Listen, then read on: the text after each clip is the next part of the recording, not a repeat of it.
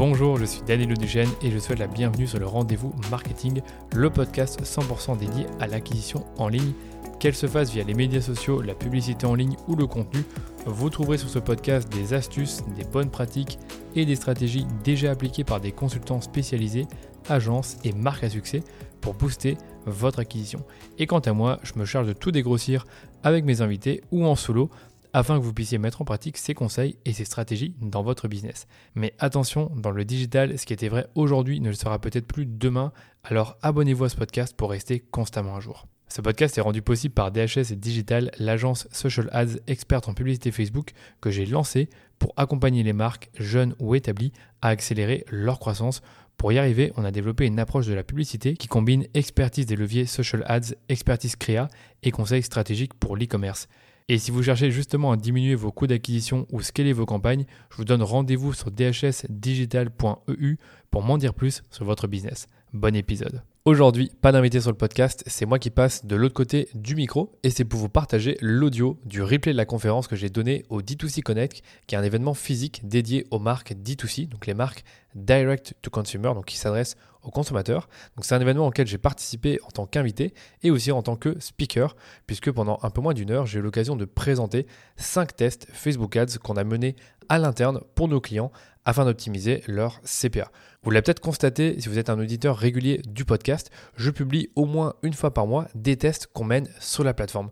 Si on en fait autant, c'est parce qu'il est devenu plus difficile d'obtenir des CPA, donc des coûts d'acquisition qui sont bas sur Facebook et vous permettent ainsi d'être rentable sur la plateforme. Pour autant, ce n'est pas impossible parce que, selon nous, un bon média buyer ne se repose pas sur ses lauriers ou n'abandonne pas quand les CPA sont élevés. Il va réfléchir, chercher des solutions et tester de nouvelles choses sur son compte.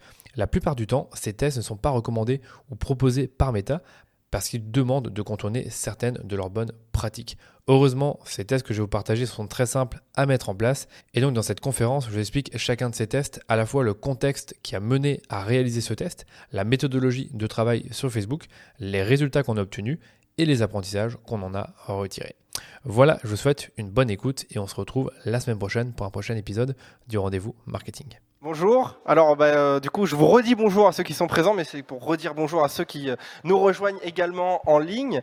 Euh, bienvenue du coup pour cette édition qui, je pense, va vous intéresser là cette conférence, puisque bah, on va parler bah, d'acquisition, de coûts d'acquisition. Je pense que on va tous être d'accord pour dire que dernièrement, bon, ça a un petit peu augmenté. Hein Donc forcément, on commence à rationaliser, à essayer de penser à comment optimiser au mieux ces coûts. Et c'est là où on a de la chance aujourd'hui, puisqu'on est avec Danilo Duchesnay. Salut Danilo, euh, qui euh, bah, au quotidien, vous faites des expériences, en fait, vous faites des, des tentatives, des tests pour optimiser. quoi. Exactement.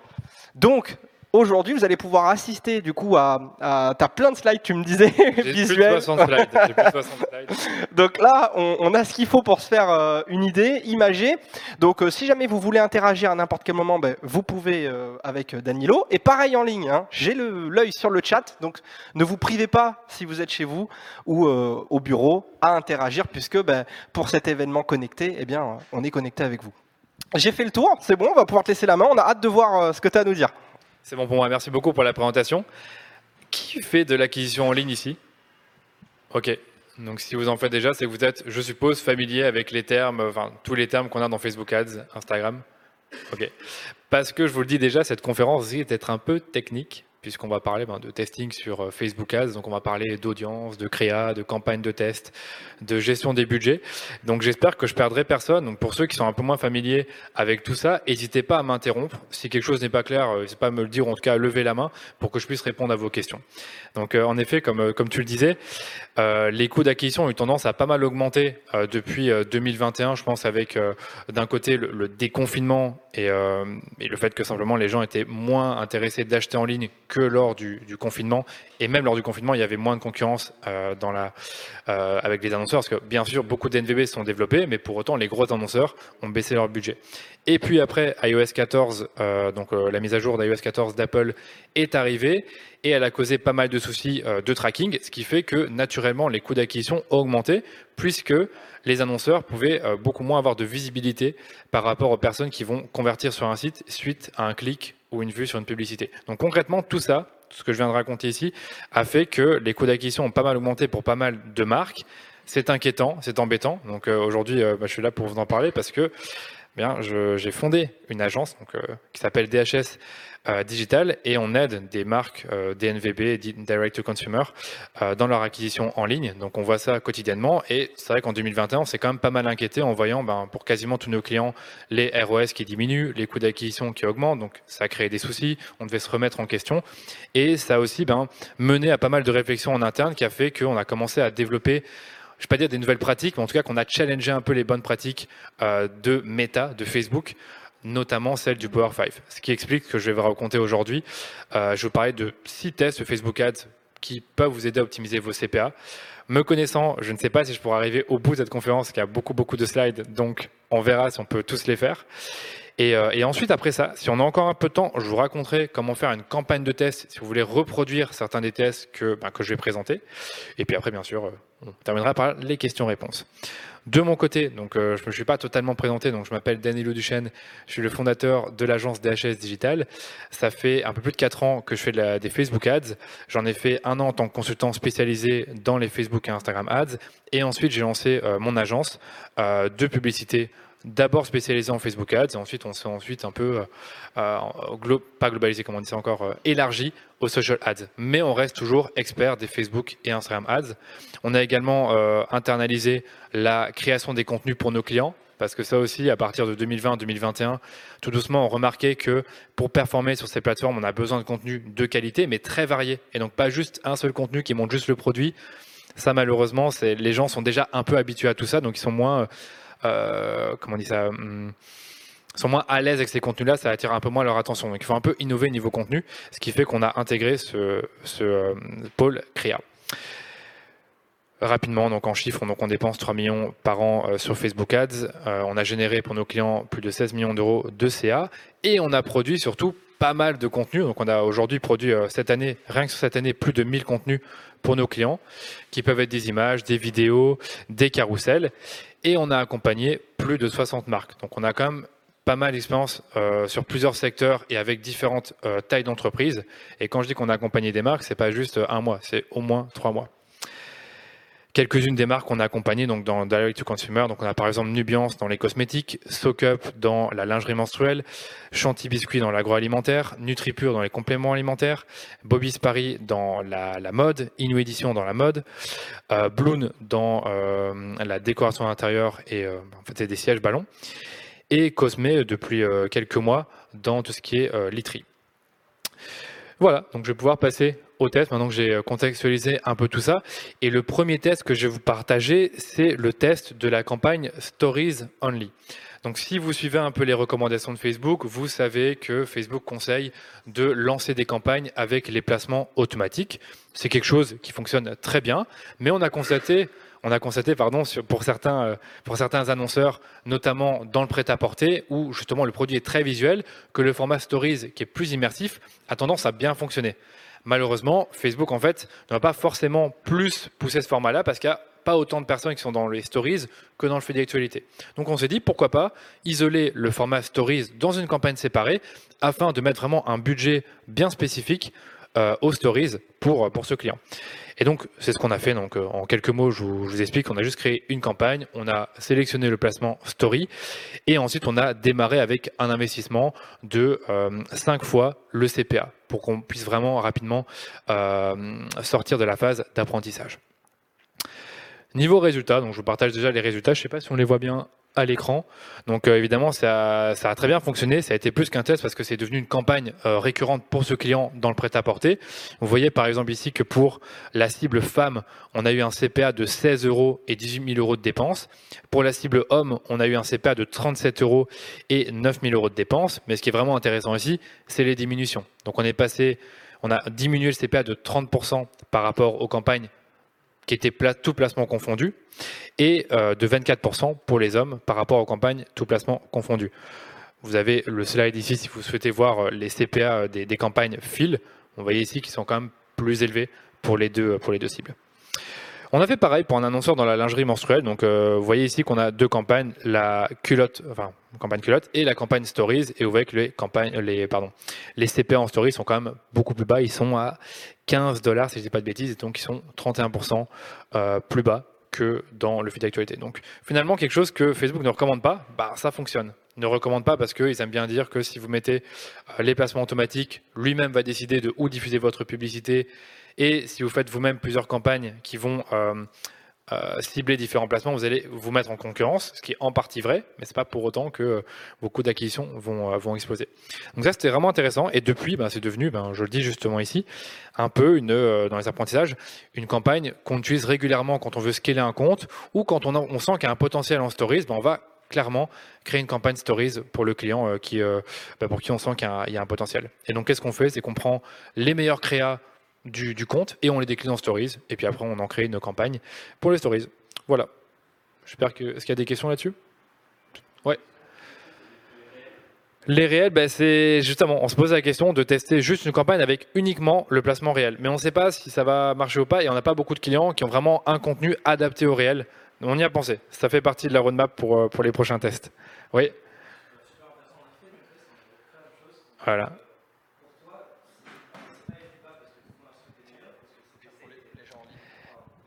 En gros, ma question là-dessus, c'est que euh, ton CPA sur les, placements story seulement, ils sont plus bas parce que le taux de conversion est meilleur ou est-ce que parce que le CPC est plus bas? C'est une très bonne question. En fait, je ne l'ai pas mis dans les slides ici, mais en réalité, pour cet annonceur-là, les CPM étaient méga bas pour les stories, 2-3 euros.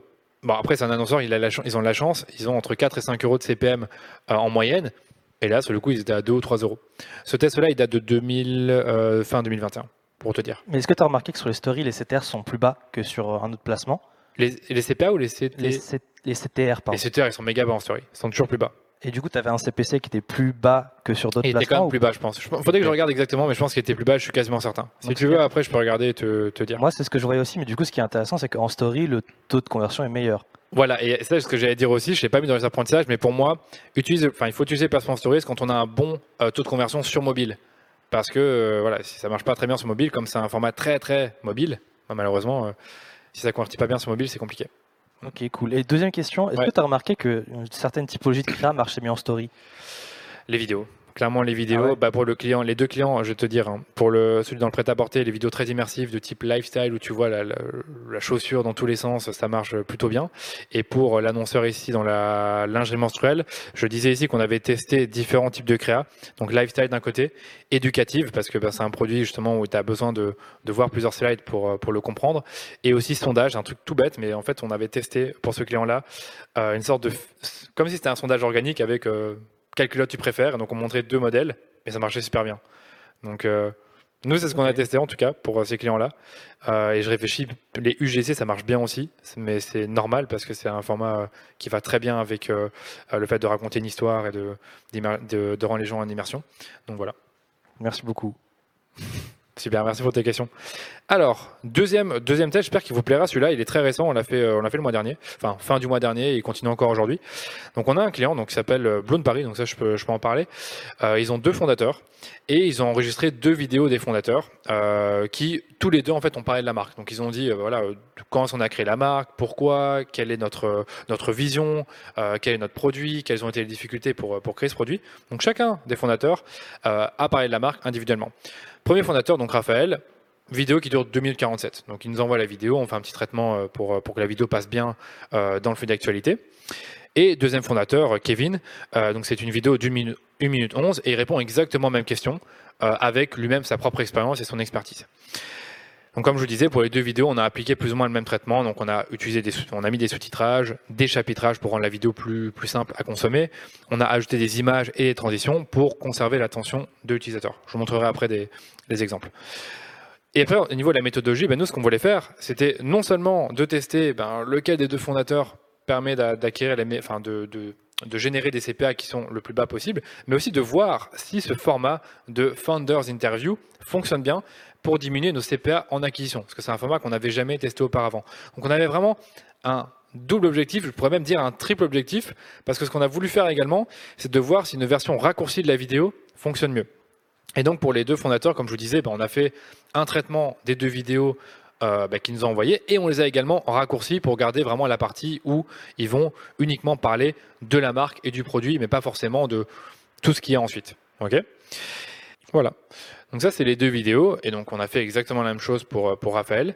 Et ben, on a voulu tester ces fameuses vidéos. Mais on voulait pas le faire n'importe comment. Parce qu'en fait, quand on, euh, quand on lance des contenus dans une campagne sur Facebook, ben, malheureusement, Facebook va toujours avoir sa préférence, en mettre une, une en avant plus que les autres. On voulait quand même vraiment tester et savoir qu'est-ce qui fonctionne le mieux entre vidéos longues et courtes et lequel des deux fondateurs allait vraiment permettre d'attirer le plus d'attention et de générer les meilleurs CPA. Donc ce qu'on a fait, et c'est ça qui est vraiment important pour, pour vous si vous écoutez, c'est qu'on a créé une campagne de test, donc qui est vraiment séparée de nos autres campagnes d'acquisition en fil rouge pour tester ces vidéos. Donc la structure très simple, on avait deux audiences, donc une par fondateur. Ce sont des audiences qui sont larges parce qu'on veut vraiment toucher un public bah, important parce que le siège peut potentiellement intéresser tout le monde. On a mis le même budget pour chaque audience. On a testé la version courte et longue dans chaque audience pour chaque fondateur et on avait le même texte publicitaire.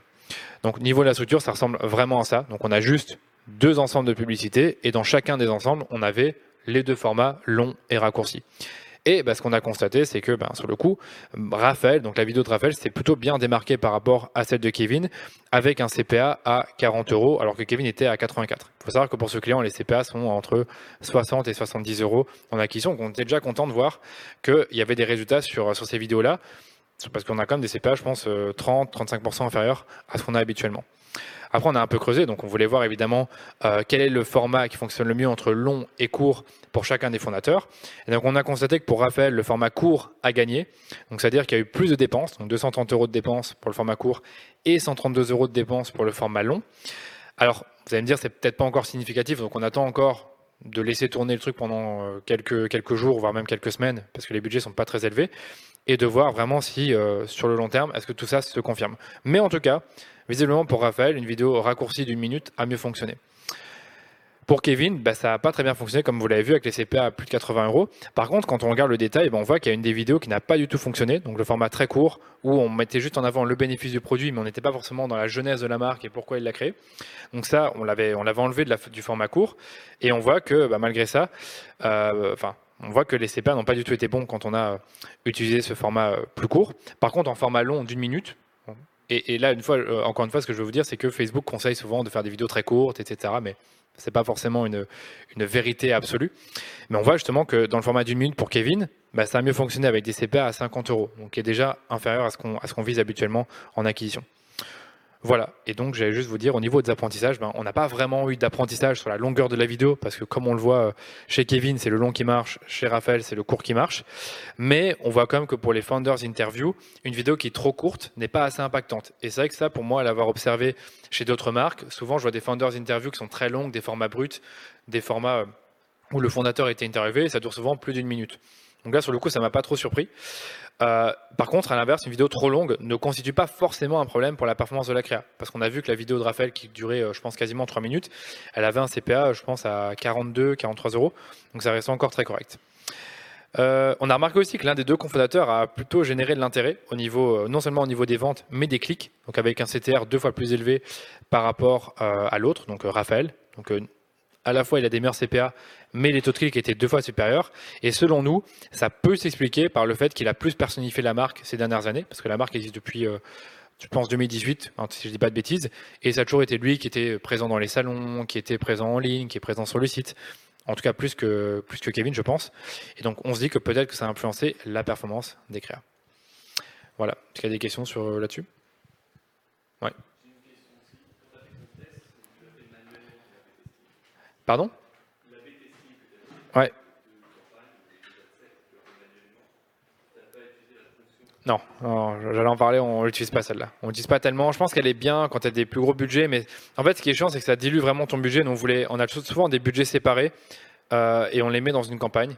Et on se dit, OK, cette campagne-là, ça va représenter 10% de notre budget total et on fait ce qu'on veut dedans. Généralement, on aime bien regarder une seule audience pour éviter de se faire en concurrence entre nous-mêmes. Là, c'était un peu spécial parce qu'on voulait vraiment tester. C'est même moi qui ai donné la direction pour que on teste les deux vidéos séparément pour chaque fondateur. Mais en réalité, si on avait voulu, on aurait juste mis une seule audience. On aurait, je pense, avec le budget qu'on n'avait pas vraiment impacté négativement les autres campagnes avec le chevauchement, et on aurait testé les quatre vidéos. Mais pour moi, c'était un peu trop, euh, c'était pas assez intéressant, je trouve, pour les résultats qu'on allait pouvoir partager. Voilà. Mais la fonctionnalité AB test, moi je te la recommande pas trop. Il n'y en a pas beaucoup euh, qui l'utilisent. Ouais, je te, je le dis. Voilà, je ne sais pas s'il y avait d'autres questions avant que je passe à la campagne numéro 3, qui est une campagne de promotion. Donc la campagne de promotion, donc c'est aussi une campagne qu'on a vraiment découverte cette année, c'est-à-dire que comme maintenant on systématise sur quasiment tous nos comptes. C'est-à-dire qu'auparavant, bah, dès qu'un client lançait une promotion, donc vous le savez, hein, les, tous les mois de l'année, on peut potentiellement faire des pourcentages, offrir des produits à l'achat de certains produits. Et ce qu'on faisait habituellement, c'est que généralement, on intégrait les visuels qui mettaient en avant la promotion dans nos campagnes fil rouge. Parce qu'on se disait, ben voilà, il y a déjà de l'apprentissage, ces campagnes tournent bien, donc on a juste à couper les pubs qui existent déjà et mettre en avant les nouvelles publicités avec une promotion. Sauf qu'on a parfois des clients qui sont plus compliqués que ça et qui ont besoin bah, d'allouer un budget bien précis sur la promotion, mais qui veulent quand même que le fil rouge continue à tourner pour ne pas impacter l'apprentissage des autres campagnes. Nous, au départ, on était un peu embêtés parce qu'on disait aux clients, bah, écoute, c'est pas l'idéal de créer une nouvelle campagne pour une promotion, rien que pour ça, parce qu'il euh, il faut euh, qu'il y ait de l'apprentissage, euh, on, risque d'avoir du chevauchement avec les autres campagnes qui tournent. Donc, on se battait un peu pour, pour voir la meilleure solution. Et finalement, on s'est mis d'accord de créer comme une campagne de promotion, d'y allouer un budget qui serait pas forcément le plus important au départ, et ensuite de tester séparément cette promotion des campagnes d'acquisition fil rouge. Je sais pas si vous me suivez là-dessus. Ok. Et donc, euh, donc voilà, pour, le client en question, on avait plusieurs euh, campagnes d'acquisition pour chaque gamme de produits. Une autre découverte dont je ne parlerai pas forcément aujourd'hui, mais on avait une campagne pour la santé, pour la muscu, pour l'alimentation. Et comme je vous le disais, en publicité, soit on lance les promos dans les campagnes fil rouge, ou soit on les lance à part. Ce qu'on a fait. Donc, euh, rapidement, les avantages et désavantages d'une campagne séparée. Les avantages de la campagne séparée, c'est qu'on peut vraiment allouer un budget bien précis à la promo et être sûr que Facebook dépense ce budget sur la promotion. Et en plus de ça, on évite de perturber l'apprentissage de nos campagnes fil rouge. Donc en gros, on évite de, euh, de nous-mêmes peut-être euh, se, euh, comment on dit ça encore? Pas se cannibaliser, mais en tout cas s'auto-créer des problèmes parce que généralement les campagnes qui tournent bien en acquisition, il ne faut pas trop y toucher. Juste couper un visuel, en rajouter un nouveau et ainsi de suite. Par contre, les désavantages d'avoir une campagne séparée, c'est qu'on va peut-être repartir de zéro au niveau de l'apprentissage, enfin c'est pas peut-être, c'est très sûrement, et il y aura des chevauchements avec d'autres audiences sur le compte, ce qui peut faire augmenter les CPA. C'est la théorie, je dis bien, c'est pas toujours le cas. Donc méthodologie, je vous montre euh, une capture d'écran du, client en question avec euh, toutes les campagnes d'acquisition qu'il y a, donc il y en a quand même pas mal. Et donc on a fait la campagne séparée. La campagne séparée avait son propre budget, donc c'était 100 euros par jour, et on a ciblé des audiences pertinentes par rapport à la promo. J'ai oublié de le préciser, mais la promo, en gros, c'était une promotion sur un produit offert à l'achat de certains packs sur le site. Donc si vous achetez un pack qui coûtait un peu plus cher, évidemment, eh vous avez un produit offert. Donc c'était une très bonne offre, qui était en tout cas euh, le genre d'offre qui peut attirer beaucoup de clients parce que le produit offert en question c'était des probiotiques et donc ça a attiré, euh, à mon avis, euh, bah, une, belle audience. Et donc on a intégré ben, ces visuels de promo dans la nouvelle campagne et on a ciblé des audiences pertinentes par rapport au produit qui est offert, donc les probiotiques. Donc voilà. Et euh, bah, au niveau de la structure, c'est très simple. On avait une campagne avec deux, audiences par intérêt, un pour les probiotiques, un pour les vitamines, et on avait pour chacun euh, des, intérêts, plusieurs publicités qui mettaient en avant la promotion dans l'image et dans le texte. Et là, on a eu des très bons résultats, on a été très contents, et depuis, ça reste vraiment une campagne qu'on va systématiquement lancer pour chaque client qui fait une promotion spéciale, c'est d'avoir une campagne séparée euh, sur le compte.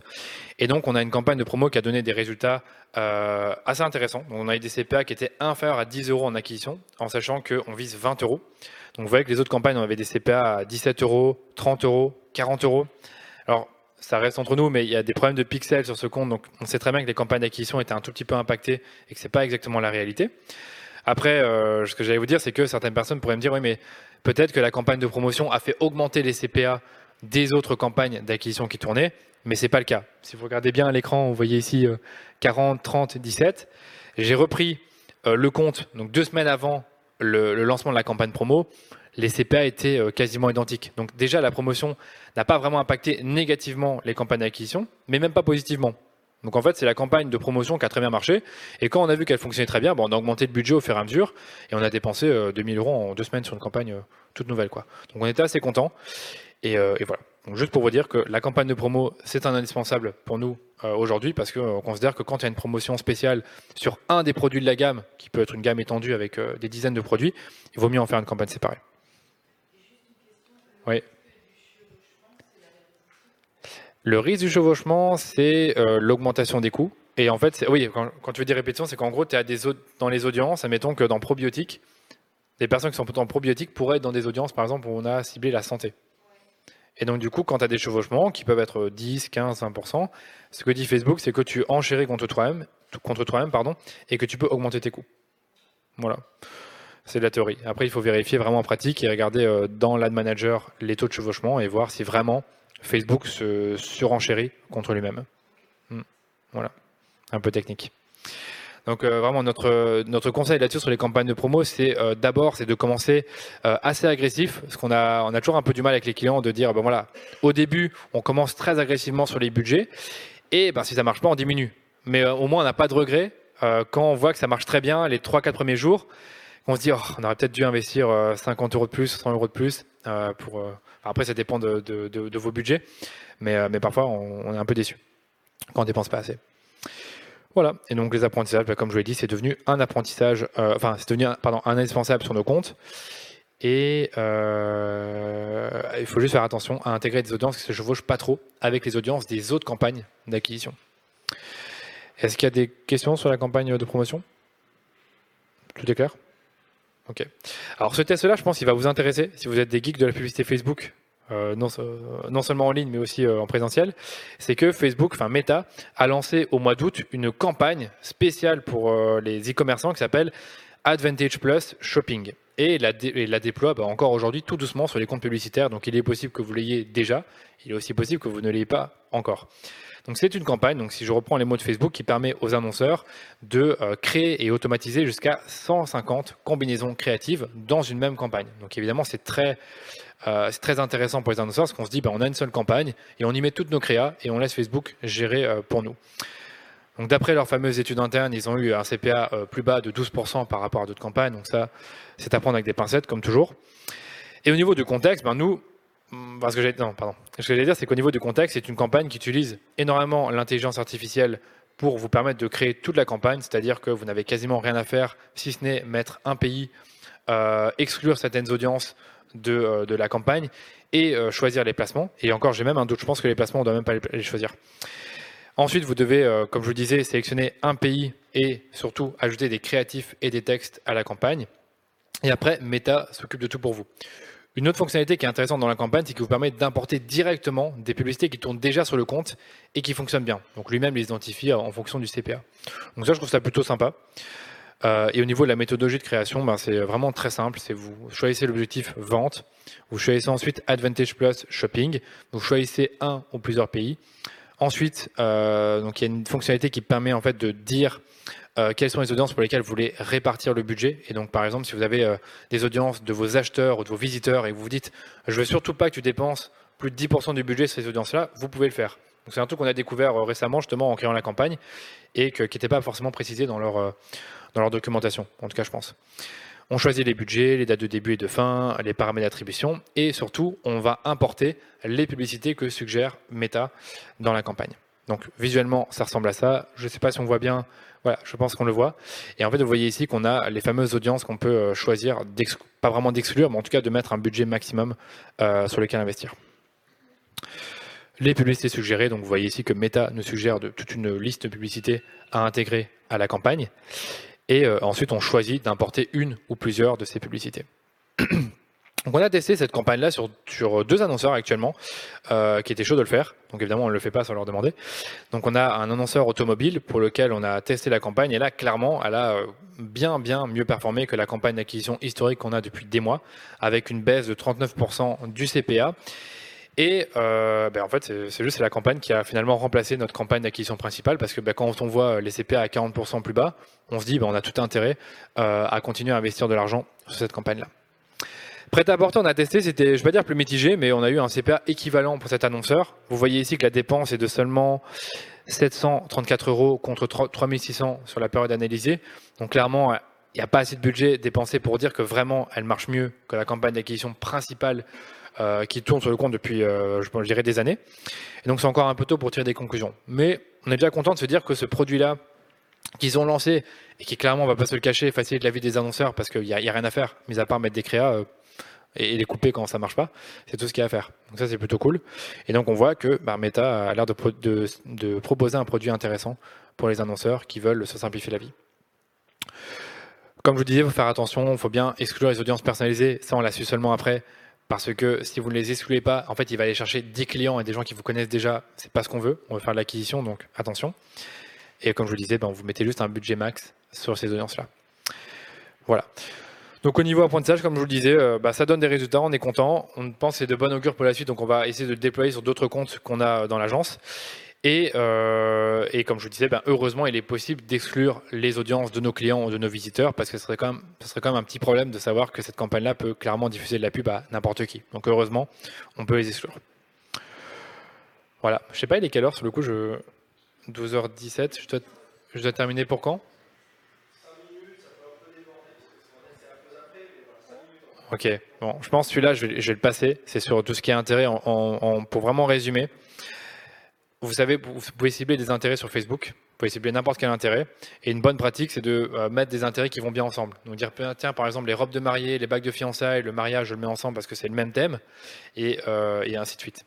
Et donc, ce qu'on faisait pour des clients, c'est qu'on avait euh, plusieurs audiences par intérêt, donc certaines qui étaient dans la santé, le télétravail, d'autres qui étaient dans les chaises de bureau, le design. Et en fait, on s'est dit, bah, en fait, ces, ces audiences-là, elles marchent plutôt bien individuellement. Essayons de tout regrouper dans une seule et même audience. Ça fait une audience qui est très large. Est-ce que ça marche mieux? Donc on l'a fait et ça a plutôt, euh, bien marché. Donc on mettait des intérêts qui n'avaient rien à voir ensemble. On avait une audience qui faisait plus de 10 millions de personnes, donc autant dire une audience ultra large, donc sur la France. Et on a eu des CPA qui étaient à 49 euros pour ce client-là. Euh, alors que ben, précédemment on avait plutôt une moyenne à 73 euros, donc on était plutôt content. Il y a eu 1300 euros de dépensés, donc on sait que c'est significatif. Donc ça a bien fonctionné, on était, on était content. Et, euh, et, juste pour vous dire que c'est un test qui peut être intéressant de mettre en place. Si jamais vous avez trop de problèmes avec les apprentissages sur votre compte et que vous vous dites ah je suis toujours en apprentissage, j'ai trop d'audience, ben, essayez de regrouper un peu le tout et voyez si ça permet d'augmenter, euh, pardon, de diminuer vos CPA. Voilà, c'était tout par rapport à ça. Celui-là, il est intéressant, le test numéro 6, donc c'est le dernier qu'on va voir ensemble. C'est, et c'est une question qui est récurrente en tout cas chez nos clients, c'est est-ce qu'il faut plutôt rediriger les utilisateurs vers une page collection avec plein de produits ou vers une page produit directement Donc, ce qu'on a toujours dit, c'est que idéalement, il faut rediriger vers une page produit, surtout quand on est, quand on est bas dans le funnel, parce qu'on veut raccourcir le, parcours d'achat. Mais pour un client, on avait quand même une page, euh, enfin, ils avaient créé des pages, alors aussi que je trouvais vraiment pas mal, des pages objectifs, donc objectifs santé, muscu, etc. Et ces pages, non seulement elles recensaient pas mal de produits qui permettaient d'atteindre l'objectif, mais aussi des packs. Et en fait, les packs se vendent plutôt bien. Ils étaient bien mis en avant, je trouve, avec un témoignage au-dessus. Et donc, on s'est dit, pourquoi pas tester pour ce client-là de ne pas rediriger vers la page produit, qui est, mis, en avant dans la publicité, mais de rediriger vers euh, la page collection, vers la page qu'on appelle objectif. C'était le test de départ. Donc, je remonte pour ceux qui, sont, euh, qui ont un doute là-dessus, c'est les pages collection, c'est des pages où il y a plein de produits, et les pages produits, c'est des pages où il y a un seul produit qu'on peut directement ajouter au, panier. Ça, j'en ai déjà euh, parlé, je pense. Euh, selon nous, la page objectif, elle nous permet de générer un meilleur CPA parce que l'utilisateur pourrait être tenté non seulement par un bundle ou ajouter plusieurs produits. Donc, ça pourrait faire diminuer le coût d'acquisition et aussi peut-être même augmenter le panier moyen d'achat. Donc on a voulu le tester et euh, bah, comme d'habitude ce qu'on fait quand on fait un test c'est qu'on lance une campagne de test. C'est vraiment très important de le comprendre, c'est on lance une campagne séparée pour faire le testing. Et dans cette campagne, euh, on a pris deux ensembles de publicités, donc même méthode que pour euh, l'autre client dont je vous ai parlé avec les vidéos. Donc on avait deux ensembles de pubs, deux audiences larges et dans ces audiences-là, on a mis quatre publicités. Donc quatre publicités qui avaient plutôt bien marché pour les produits de la gamme santé. Et la seule différence, c'est que dans une des audiences, on avait des redirections vers les pages produits. Donc si par exemple on met en avant euh, un complément en particulier, ben, on, renvoie vers la page de complément en question. Et dans l'autre audience, on avait les mêmes publicités, je répète, et on renvoyait vers la page objectif. Donc la même page pour, tout, pour tous les produits. Et voilà, donc on a fait le test. Donc là, sur le coup, on a été bah, très surpris. Déjà, franchement, 59 euros de CPA pour cette audience, pour ce premier, pour la page produit. On était très, très étonnés parce que normalement on est plus à 25, 30 euros. Donc on a quand même dépensé 600 euros, donc on se dit que c'est significatif. Et ben, on voit que la campagne qui renvoie vers la page objectif a quand même donné des très bons ROS. Pour, enfin, 4 de ROS en acquisition, ça c'est plutôt bien, on est content. Et un, CPA à 19 euros qui est en dessous de la cible des 20 euros. Donc là, sur le coup, on s'est dit, ben, CPA trois fois moins élevé, ROS deux fois plus important. Pour nous, ça valide en, quelque sorte notre hypothèse de départ, comme quoi cette fameuse page objectif, euh, elle fonctionne bien. Après, petite note euh, pour ceux qui veulent rentrer dans la technique, les CTR étaient plus bas pour les publicités qui renvoient vers la page objectif. Donc, je ne sais pas si vous vous rendez compte, ils étaient plus bas alors que c'est exactement les mêmes publicités et on avait un meilleur CPA. Ça, c'est la magie de, Facebook. On ne sait pas trop parfois comment ça peut s'expliquer, mais voilà. CTR plus bas, malgré que ce soit les mêmes publicités. Et on a en plus de ça un CPA qui est plus bas. Donc, voilà. C'est pas toujours très sensé. Oui. Merci. Ouais, ouais. Est-ce que du coup, tu as eu un, un taux de conversion plus haut, plus bas ou un AOV plus Je haut n'ai pas vérifié. euh, merci pour la question. Je n'ai pas vérifié. Il faudrait vraiment qu'on le vérifie. Euh, je serai de le faire après si tu veux. Il a pas de souci. Et euh, euh, une autre question là-dessus. Euh, là, du coup, tu parlais de page euh, par objectif. Est-ce que tu crois que ça marche aussi du coup pour une page collection qui a genre, je sais pas, 10-15 produits? Ouais, il faudrait tester. Moi, il y a un client qu'on a beaucoup accompagné qui s'appelle Bobby's. On renvoie toujours vers les pages collection. hein. Donc, dès qu'on mettait en avant sneakers, on renvoyait vers les pages collection.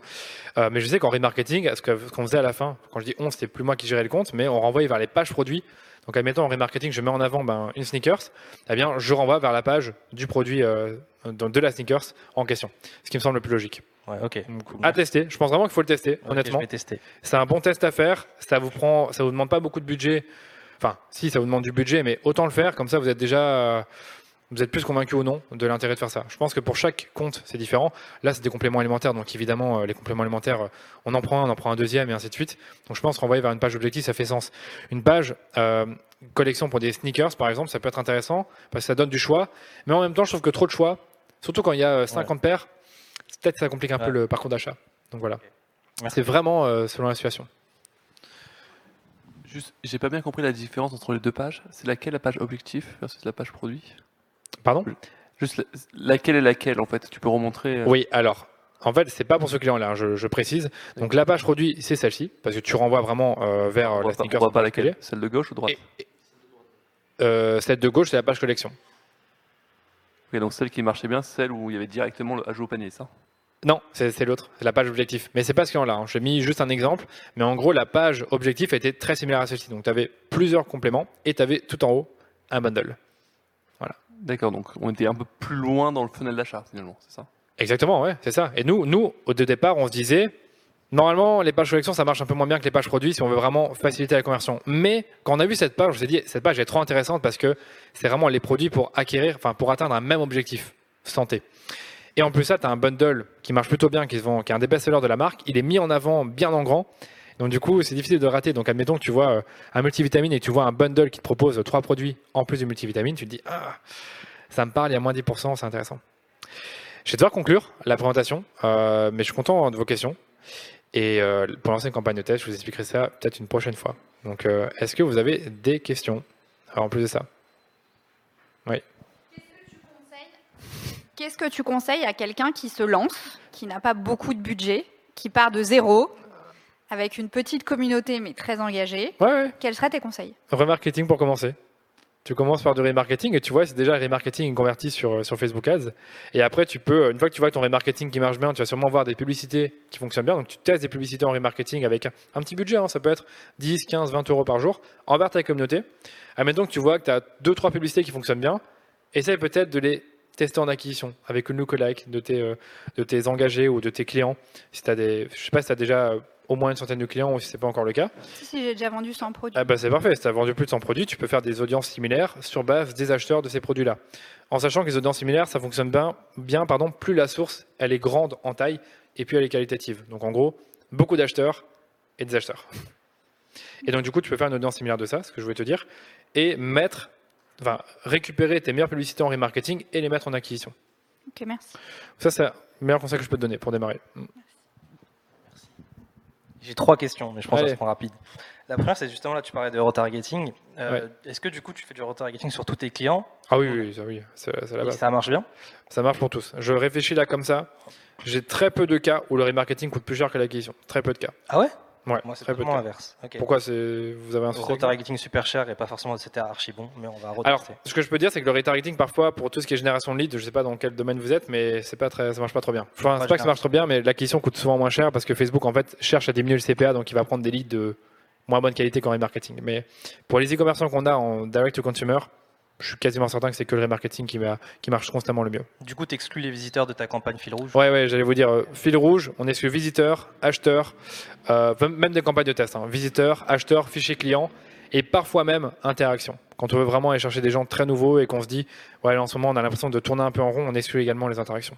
Ok. Et tout à l'heure, tu parlais de stacking intérêt. Est-ce que du Oui. coup, sur ta campagne fil rouge, tu t'es plutôt en intérêt ou en broad? On est en broad souvent. Donc on a souvent broad, audience similaire et stacking d'intérêt. Parce que souvent le broad, tu vois, ça va être souvent de 15, 20 millions, stacking d'intérêt, ça peut être peut-être 5 millions. C'est pour ça que le, le- le client que j'ai montré avec le test, on était à 10 millions, mais c'est très rare d'avoir des 10 millions de personnes dans une audience d'intérêt. Donc, euh, donc voilà. Ok, et euh, dernière question, au niveau des outils d'attribution, est-ce que tu utilises d'autres outils genre TripleWell, etc. Ouais, TripleWell, euh, on le connaît. Et aussi euh, Polar Analytics, je te le conseille. J'ai même eu le fondateur. Polar Analytics Ouais, pour Shopify. Pour Shopify et TripleWell, ils sont aussi sur Shopify. Et je réfléchis, a un autre outil là- là-dessus pour les autres. euh, il y a Northbeam, euh, Pardon cher. Il y a Northbeam aussi Ouais. Ces deux-là, c'est les plus connus.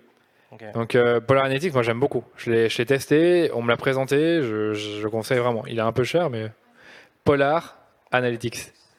Et TripleWell, c'est un peu différent, je pense. Et c'est...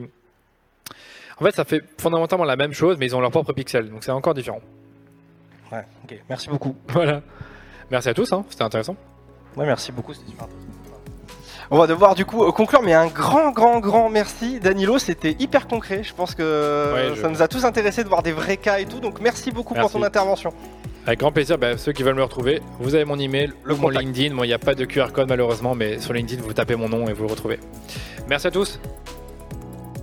Merci d'avoir écouté l'épisode en entier. Si vous avez aimé cet épisode, vous savez ce qu'il vous reste à faire. Parlez-en autour de vous, partagez-le sur les médias sociaux en me taguant, ou encore mieux, laissez-nous une note 5 étoiles sur Apple Podcast ou sur Spotify. Ça vous prend à peine 2 minutes et nous, ça nous permet de faire grandir la communauté autour du podcast de manière 100% organique. Allez, je vous dis à très bientôt pour un nouvel épisode du Rendez-vous Marketing.